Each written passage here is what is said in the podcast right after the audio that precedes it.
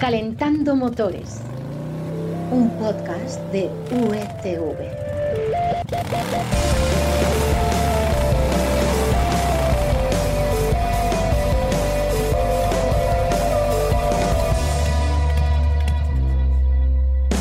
Hola, bienvenidos a Calentando Motores, el podcast en el que os contamos de manera resumida, de manera verbal, lo más interesante que ha pasado durante estos últimos días en el mundo del automóvil que en este caso no va a ser solo una mirada a lo que ya ha pasado, sino también una mirada a lo que va a pasar.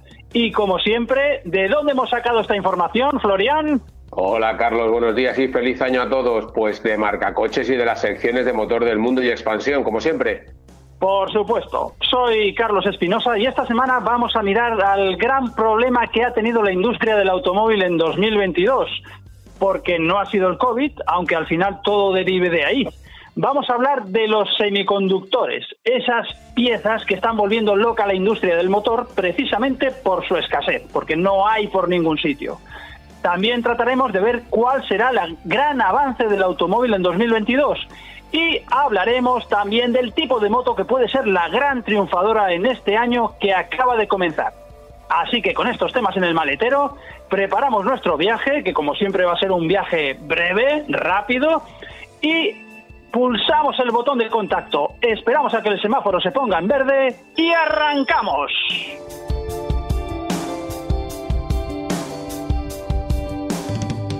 Vamos con los semiconductores, esas piezas electrónicas que hoy los coches emplean en gran medida y que se han convertido en los grandes buscados por las marcas de coches precisamente por su ausencia. Félix García, feliz año, bienvenido y lo primero, por favor, por situarnos, ¿cómo y por qué se ha originado esta crisis? Buenas, Carlos. Feliz año a todos. nos espera un 2022 muy, muy, muy retador si es que existe mm. esa palabra en, la RAE, que creo que es. Pues como bien dices, eh, la, pandemia para, el sector del automóvil, con perdón de todos aquellos que, han perdido la vida, que es lo más grave que nos puede ocurrir, pues ha sido que no ha habido chips. ¿Y, y, por, qué, por qué no ha habido chips? Pues porque cuando hubo la primera fase del confinamiento en 2020, se paró la producción, sobre todo en las fábricas europeas, ¿no? Porque se cerró la economía, todos en casa, tres meses, acordados, dando vueltas por los pasillos como tontos, ¿no? Para, para, para, ir, para matar el tiempo. ¿Qué ocurrió? Que ahí eh, las marcas de coches eh, cancelaron sus contratos con los proveedores asiáticos, sobre todo de chips. También las fábricas de chips pararon algunos, ¿no? Pero, ¿qué pasa? Que en Asia volvió antes a la normalidad, ¿no? ¿Y qué ocurrió? que como estábamos todos en casa, pues empezamos a comprar tablets, renovar los ordenadores, pantallas para el ordenador para ver mejor, televisiones, PlayStation, de todo, ¿no? E, e, y además todos a teletrabajar en casa. ¿Qué ocurre? Que los chips, los que fabrican los chips, pues dijeron, bueno, pues estos que no vendo a los coches, ¿dónde los meto? En la electrónica de consumo. Y este es el problema que ha habido, que, que, que ahora la capacidad de chips es la que hay, los fabricantes de chip no, no, han aumentado su capacidad. ¿Por qué? Porque no lo es necesario, porque como lo venden a otros sectores, pues este es, este el lío.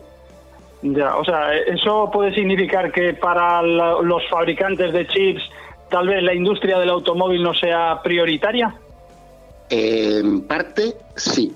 Es decir, ¿qué ocurre? Que hoy por hoy todo es Internet de las cosas, el IoT este famoso que vemos, ¿no? Todo está conectado. Cualquier chip es inteligente, ¿no? Mm. Y entonces, ¿qué ocurre? Que llega el señor de la manzana, esa, que estaba antes mordidita, y mm. claro, como un iPhone vale 1.200 euros, pues él puede pagar los chips bastante más caros. ¿Por qué? Porque por cada teléfono obtiene más rentabilidad. Cuando en un vehículo a lo mejor la rentabilidad un vehículo, eh, pongamos, por ejemplo, el Seat Arona, que ha sido el más vendido el año pasado, pues la rentabilidad de, cada coche está en torno al 2-3%, 6% en el, en el mejor de los casos, ¿no? Pues un iPhone tiene rentabilidades del 30%, entonces Apple puede pagar a la empresa que te hace los microchips o los chips inteligentes mucho más dinero por cada chip. Entonces aquí es la ley de la oferta y la demanda. Tú me lo compras, mm, me pagas más por mis piezas, pues te las doy a ti. Ya, es este, lógico. Este es el lío. Oye, eh, Félix, ¿qué, elementos son esos del coche que no pueden funcionar sin los dichosos chips? Pues eh, sobre todo, lo más importante, lo que vemos así a mano, no lo más importante, lo que vemos así a mano, pues dice, la navegación, mm, ¿no? Pero, pero sí, pero también eh, eh, el coche que abre solo, cuando, por ejemplo, te acercas la mano, eso es un chip que reconoce tu, que, llevas la, llave en el bolsillo, pero también los sistemas de seguridad. Cuando el coche ah. frena solo, e impide que te choques eh, con el de delante cuando vas en caravana, ¿no? Todo, todo, todo, todo, por más mínimo detalle, cualquier centralita, cualquier mm. cable que lleve un pequeño chip inteligente, ahí tienes ya una pieza que falta. Ya, ya. Oye, ¿y, qué consecuencias ha tenido para quien quería comprar un coche esta falta de chips? Pues que has empezado a llamar cada 15 días al concesionario para que te den largas y largas y, has acabado harto.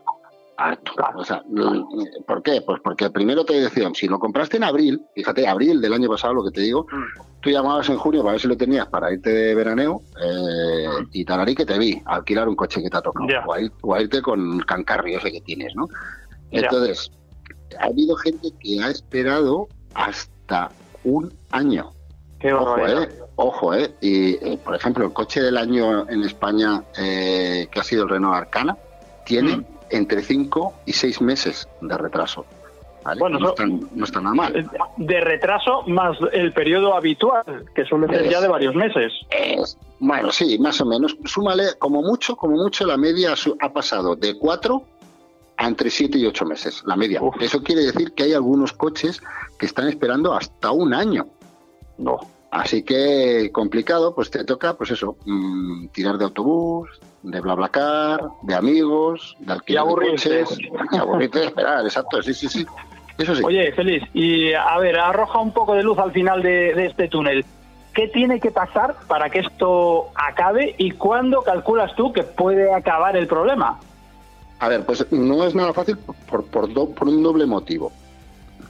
Las empresas de microchip que están, ya te digo, China, que va a su, a su aire, como mercado único que es y, hace y deshace.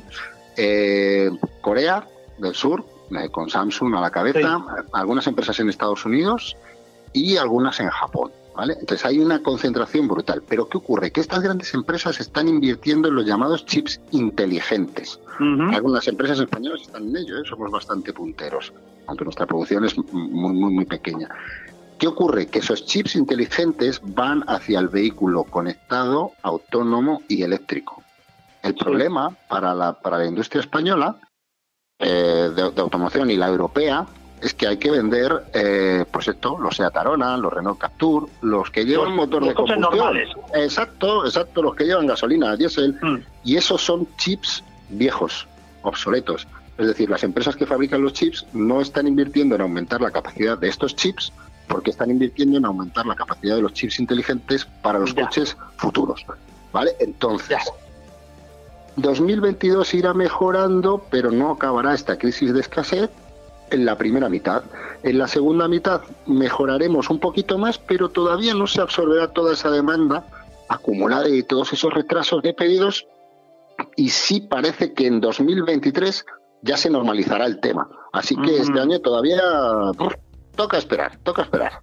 Bueno, pues eh, esperemos que así sea. Bueno, hay de todas formas una solución. Si quieres un coche, busca un concesionario que ya lo tenga físicamente y vete a por él. No sé si te ahorrarás dinero, pero al menos ganarás tiempo.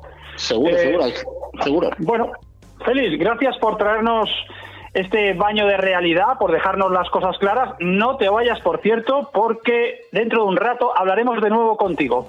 Y ahora mismo nos vamos con Florian, porque nos va a traer, como siempre, las motos, las motos en 2022. Hablamos con él ahora mismo.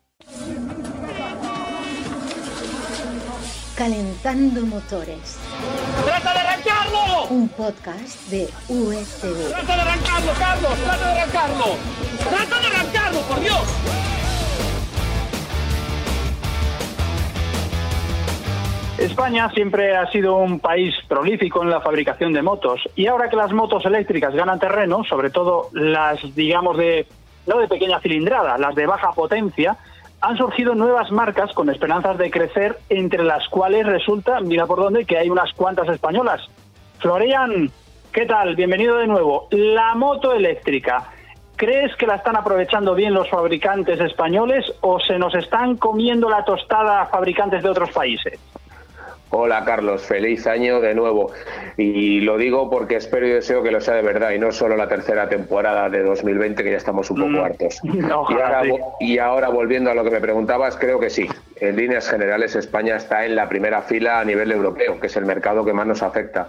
Pero Mm. siempre, y no solo nosotros, un paso por detrás de China y a otros países asiáticos que nos sacan aún eh, mucha ventaja en cuanto a no tanto el desarrollo tecnológico puro, como bien indicaba Félix, sino en la optimización de costes, en las economías de escala que a la hora de producir son vitales para la viabilidad de, cualquier proyecto de, de automoción.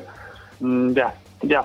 Oye, pero volvemos entonces a ser un poco lo que fuimos los españoles, es decir, grandes fabricantes de motos, eh, no de pequeña cilindrada, pero sí de eh, baja autonomía, digamos. Efectivamente, tenemos un abanico de marcas centradas en la movilidad urbana sobre todo, que como no requiere de una gran autonomía por cada carga, van ganando peso en el mercado a un ritmo considerable. Y es que además hay que recordar que en 2021 las dos ruedas eléctricas son el vehículo eléctrico puro de mayor cuota de penetración en España. Un 6,5% más que los coches, aunque, aunque os duela. Ya. Hablamos de, marca- hablamos de marcas, por supuesto, como Silence, que marca el ritmo liderando en Europa sin ninguna duda con sus S- S01 y S02 y además ahora con, con SEAT, ¿no? Y Rieju, por ejemplo, con su NUC, que ya es la primera moto con certificado europeo de ciberseguridad. La recién llegada Raya Eléctrica, que hablamos del eh, hace unos cuantas, unas cuantas semanas, la zaragozana Ebro, que poco a poco se va sentando en el mercado, y una gran desconocida, Quasar Technologies, que hablaremos de ella próximamente, el fabricante madrileño detrás de enseñas como Belka u Ox Motorcicles, de que bueno, ya hablaremos eh, en el futuro. Tenemos un buen abanico de, de- de marcas. Muy bien, o sea que hay que elegir, pero eh, Florian, a ver, ¿por qué la moto eléctrica encaja también en el scooter, pero no despega en otros segmentos? Pues es muy sencillo, es que la movilidad urbana, esta que de la que tanto hablamos, el- eh, esta movilidad en las almendras centrales de las ciudades, con todas esas limitaciones de velocidad, de distancia por recorrer, permite que con baterías sencillas, de poco mantenimiento y rango de autonomía, pues se pueda cubrir la demanda de los usuarios. Y además lo hacen a precios cada vez más competitivos. Las grandes motos eléctricas, por su parte, eh, con esas autonomías de, por ejemplo, 200 kilómetros en adelante, son todavía caras frente a los scooters y los ciclomotores eléctricos. Y además, el gran hándicap de que no pueden disfrutar de la comodidad de las baterías extraíbles, que limitan, por tanto, su uso en la ciudad si no tienes un garaje en casa. Sí, claro, imagino que sacas la batería, te la llevas a casa, pesa poco, la cargas en el salón de tu casa, eh, entiendo que es más sencillo. Efectivamente, además muchas marcas hablan de las eléctricas, digo, muchas de las marcas hablan de una movilidad diaria de, en las grandes ciudades de entre 5, 6, 7, 10 kilómetros a lo sumo. Con una batería que te da 50 kilómetros o 60 kilómetros de autonomía, pues casi tienes toda la semana. Mm. Oye, Florian, aparte de la moto eléctrica y ya hablando de la industria mundial de motociclismo, ¿qué tipo de moto va a ser, en tu opinión, la más vendida en 2022 y por qué? Bueno, a la vista de los datos que tenemos ya de 2021, está claro que los scooters de 125 continuarán mandando en las ventas, ya que siguen siendo, pese a todo de lo que hemos hablado, la opción más racional y con la mejor relación calidad, prestaciones y precio, aunque por otra parte, las marcas que tienen motos de media cilindrada, estas polivalentes que te gustan a ti, ya sean de segmento naked o estas trail, esas Sí. que se llega directamente con el carné A2 y que permiten eh, tanto el día a día por ciudad como escapadas de fin de semana, serán una de las grandes protagonistas del año, sin duda. Ya, oye, cuando dices scooter de 125, ¿te refieres a eh, scooter con motor de gasolina o Por equivalentes, supuesto, de pero son gasolina. eléctricas? No, no, de gasolina, de gasolina. Hablamos de gasolina siempre. Cuando hablamos de, de estos scooters, hablamos de, de los PCX de Honda, los NMAX de Yamaha, el Mm. 5 Agility. Siguen mandando, hablamos de cifras de por encima de las 5.000 unidades vendidas al año. Ya, por cierto, oye, no quiero que te vayas sin pedirte, bueno, en calidad de motero, del motero que eres, una reivindicación a la DGT. Eh, ¿Qué es lo más urgente que necesitáis los moteros para que el número de accidentes y sus consecuencias bajen entre, entre las dos ruedas? Ay, Carlos, llevamos demasiados años y demasiados muertos por culpa de los guardarraíles como para tener otra reivindicación. Yo particularmente le pediría al señor Pérez Navarro y a todo su equipo de la DGT que dejasen a un lado tanta acción en pro del chaleco airbag, por ejemplo, oye, que me parece muy bien y no digo que no sea muy seguro, por supuesto, pero sería mucho más productivo y prolífico para nosotros los moteros que se sentara y presionara de verdad al Ministerio de Fomento para que acelere la adecuación o la eliminación, llegado el caso, de estos elementos viales que son demasiadas, en demasiadas ocasiones verdaderas guillotinas cuando un motero se cae en carretera. Mm, ya. Bueno, pues esto va directo, entendemos, al señor Pérez Navarro, que tal vez no esté escuchando, pero si no lo hace él, lo hará alguien de su círculo profesional, seguro. Ya lo sabe, eliminar los guardarraíles que son como guillotinas para los moteros. Es la urgente petición que nos lanzan. Bueno, que nos lanzan, o al menos que nos lanzas tú, Florian, que eres un motero experimentado. Muchas gracias, Florian. Ya sabes que te esperamos en el próximo Calentando Motores. Aquí estaré, con el puño caliente. Hasta pronto.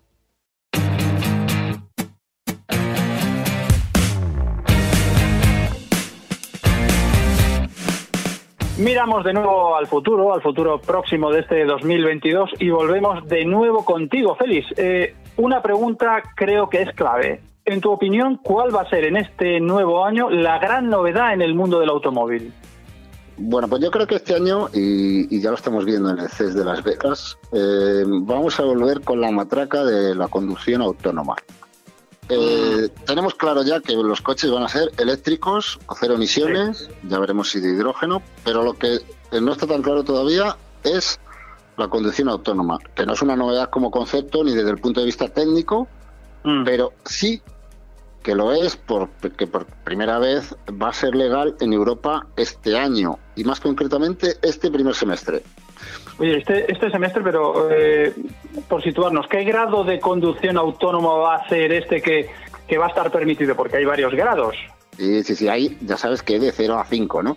Eh, mm. Va a ser legal la de nivel 3, que permite conducir sin poner las manos en el volante y solo en determinadas carreteras, con determinados mm. coches y en determinadas circunstancias. Mm, ya, bueno, pues que empezamos con las restricciones. Esas circunstancias de las que hablas, ¿cuáles son?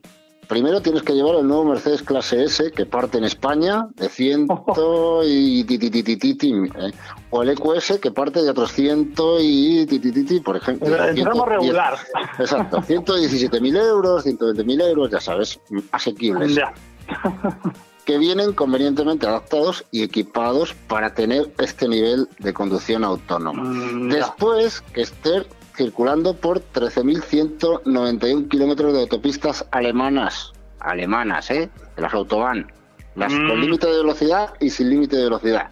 las españolas no se puede, solo en Alemania. Y tercero, que la velocidad máxima sea 60 kilómetros por hora. ¿Esto qué quiere decir? Que solo se podrá aplicar de momento cuando haya eh, tráfico muy denso eh, en los alrededores de las grandes ciudades, no las típicas caravanas eh, alrededor de Múnich, por ejemplo, ¿no? con muchas paradas intermitentes o para arrancar, arrancar, parar y, demás, ¿no? Mm, o sea, que tiene muchas limitaciones. y, oye, ¿esto crees que va a ser un gran avance en materia de seguridad? Sí, sí, sí, sí. Sobre todo los que van a perder son los talleres, ¿no? Porque esto, lo que, eh, los golpes de chapa, hasta luego, Mari Carmen, porque si el coche mm. frena solo, mmm, tiri, evitaremos esos golpes en cadena, que es de lo que se trata y donde hay muchas, eh, pues eso, eh, cuellos. Y los desguaces. Y los desguaces. y los desguaces, sí, sí, porque hay algunos que, que vamos, que no, no, vuelven a funcionar. No vuelven a funcionar. Pero como bien, como bien nos ha recordado la DGT en la campaña de estas navidades, eh, la principal máquina eres tú, ¿no? El coche, el coche de momento es una máquina. Y aunque tiene un sistema de reconocimiento del entorno que, te anticipa riesgos, que ve mejor que tu ojo, mm. eh, pero, pero el coche lleva piezas, se puede, se puede reventar un manguito, eh, pinchar una rueda, yo qué sé, cualquier cosa, un fusible, un chip. Así que de momento el riesgo cero parece que todavía no está logrado. Ya, ya. Oye, ¿y te atreves a ponerle fecha, bueno, no digo una fecha exacta, pero una fecha aproximada o incluso una década en la que será una realidad eso de ir a tu pueblo en coche, pero sin saber conducir, por ejemplo, que no necesites tener carne de conducir porque ya directamente el coche te lleva. Eh, sí, sí, vamos. A ver, hoy por hoy, como tú bien sabes, Carlos, eh, has probado coches que te llevan solos. Eh, yo he dado vueltas en el circuito sin nadie. Yo no iba sentado donde el conductor y ahí no iba nadie. Yo iba en el copiloto. Y el coche, cuando frena la primera curva, pues mejor llevar un pañal, ¿no? Porque tienes miedo todavía, ¿no? Tenemos que acostumbrarnos a que el coche nos lleve. Esto es algo muy, muy importante. Ya, Pero luego, lo que, volviendo a lo que me preguntas, bueno, pues hay gente que dice eh, 2030, 2040, 2050.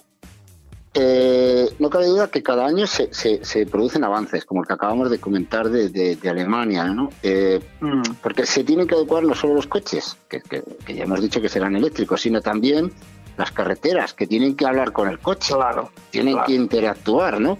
Eh, todas, no solo las autobahn, las autovías o las autopistas, también la, carretera de mi pueblo, en Zamora, ¿no? Eh, claro, claro que, cuya pintura debe de ser reconocible por los coches, que porque hay algunas carreteras que no tienen marcas viales.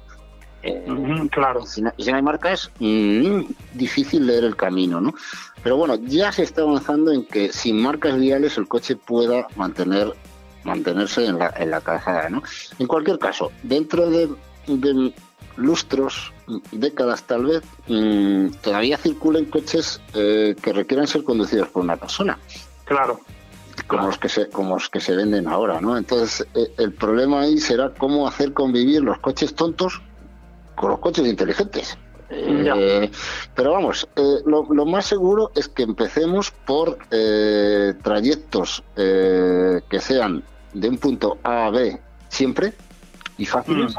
Mm. Mm. No sé, coger, por ejemplo, mm, Plaza de Castilla a Cibeles, de arriba abajo, de arriba abajo, de arriba abajo, que lo haga solo y luego ya ir extendiendo a todas esas múltiples posibilidades y supuestos de un perro, un peatón, una bici, una moto, un coche, un autobús, un camión, eh, giros inesperados y sobre todo, ojo, las pirulas que hacemos los españoles que somos unos piruleros al volante. ya, cierto. Bueno, y también puede suceder que digan, pues vamos a adecuar la carretera, la autovía que une Madrid con Barcelona, por ejemplo. Por ejemplo, sí, sí. Por ejemplo, Empiecen por el sistema radial de autovías y autopistas. Segurísimo. Y sobre todo, eh, eh, deberán empezar los vehículos pesados. Por eso, eso, es decir, tú y yo que vayamos una vez, pues tú a tu, a tu pueblo, ahí a la costa mediterránea, o yo a, la Zamora, como he dicho, pues bueno, vamos una vez cada, cada cierto tiempo. Pero lo ideal sería que el conductor de autobús que hace el mismo trayecto Madrid-Barcelona, o el conductor de camión del Mercadona, eh, o, de, Amazon, que em, mm, para evitar posibles, eh, pues eso, mm, que el entresueño, despistes y demás, pues tenga una conducción autónoma el camión. Eso sería fundamental. Y entonces yo creo que ahí llegará la primera vía, ¿no? De hecho, en Estados Unidos ya se están probando eh, empresas, no solo Tesla, eh, sino Freightliner, que es eh, de Daimler, están ya probando ya conducción semiautónoma en camiones. También lo está haciendo Volvo aquí en Europa. O sea que yo creo que los vehículos pesados entrarán primero y luego aterrizaremos porque, como hemos dicho antes con el Mercedes, ¿no? Es que es una tecnología muy cara. Eh, no la vas a tener en un Seat Ibiza ya mismo. Claro, de eh, momento no.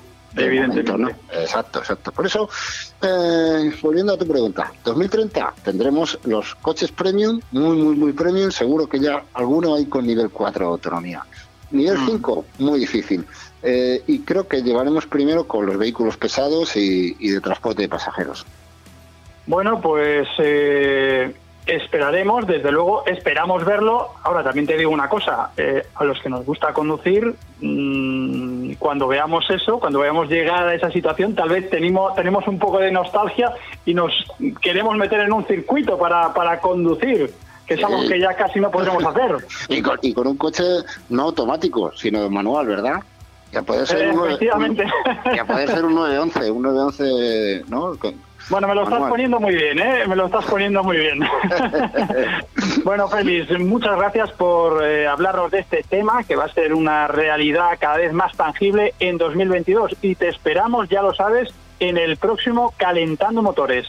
Aquí estaremos como un clavo. Y no olvidéis que podéis seguir informándoos a diario en cada momento en las secciones de motor de marca coches, del mundo y de expansión.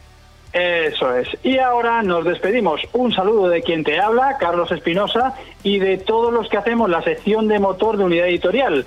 Florian, Félix, eh, Quique no, porque Quique está en el Dakar, tenemos a Sergio en los controles. Os emplazo a todos para el próximo Calentando Motores. Y ahora dejamos el motor al ralentí, que se enfríe poquito a poco, que baje la temperatura, pero no lo apagamos, porque en breve estaremos de nuevo contigo. Hasta entonces, ya sabes, disfruta del motor. ¡Adiós!